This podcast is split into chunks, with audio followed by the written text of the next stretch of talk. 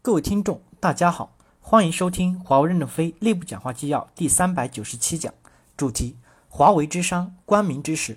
二零一二实验室技术思想研究院秘书处。本文由任正发签发于二零一七年一月六日，接上文。一、华为的宏观活力引擎。图二为华为宏观活力引擎模型。如图二所示，华为的耗散结构既要消耗掉企业多余的能量，打破平静静止的企业超稳态。建立新的发展势能，也要保持开放性，为企业锻造出一个开放发展、与时俱进的技术和业务平台。因此，任正非赋予了华为两个发展的理念，也可以理解为是华为的两个发展战略，即厚积薄发和开放合作的。在华为宏观活力引擎的模型上，开放合作与厚积薄发成为打造负上流的主要方法。通过逆向做工，一方面消耗了多余的物质财富，打破瓶颈静止。避免物质财富过多导致的熵增，另一方面又建立起新的企业发展势能，为长远发展集聚能量。在这里，势能可以理解为技术研发、组织管理能力、人才资源、思想战略、品牌声誉等的储备，形成进入无人区、构筑世界级竞争力的综合能力。厚积薄发和开放合作的战略是相辅相成的，又各有侧重。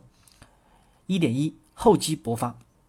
华为与很多西方企业发展理念最显著的不同，在于华为是一个理想主义者，以企业长期发展为目标，而多数的西方企业一般以股东利益或公司利润最大化为目标。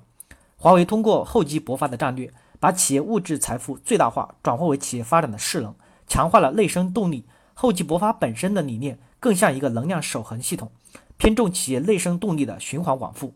由于消耗掉了物质财富的储备。也避免企业过度的积累财富而失去危机感，造成堕代而失去发展动力。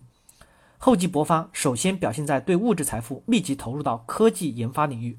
华为建立势能最突出的方式是研发方面面向战略聚焦领域，多路径多梯队，范弗里特大容量的密集投资。过去十年累计投入两千四百亿人民币。能量守恒系统本质是一个封闭的系统，而耗散系统必须开放。华为厚积薄发的另一个重要的方面就是开放式的，即不断的引进国际管理经验，推动管理变革，积累组织能力方面的势能。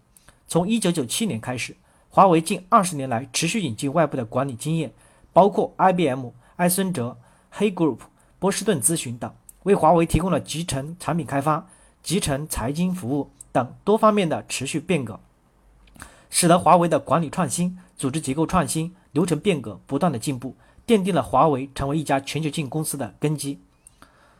华为通过厚积薄发积累了足够的势能，就有可能在核心领域进入无人区，构建世界级的竞争力，同时也能积累能力，进入更大的业务作战空间，获得更多的物质财富，进而推动积累更大的势能。如此循环，企业进入良性发展的状态。感谢大家的收听，敬请期待下一讲内容。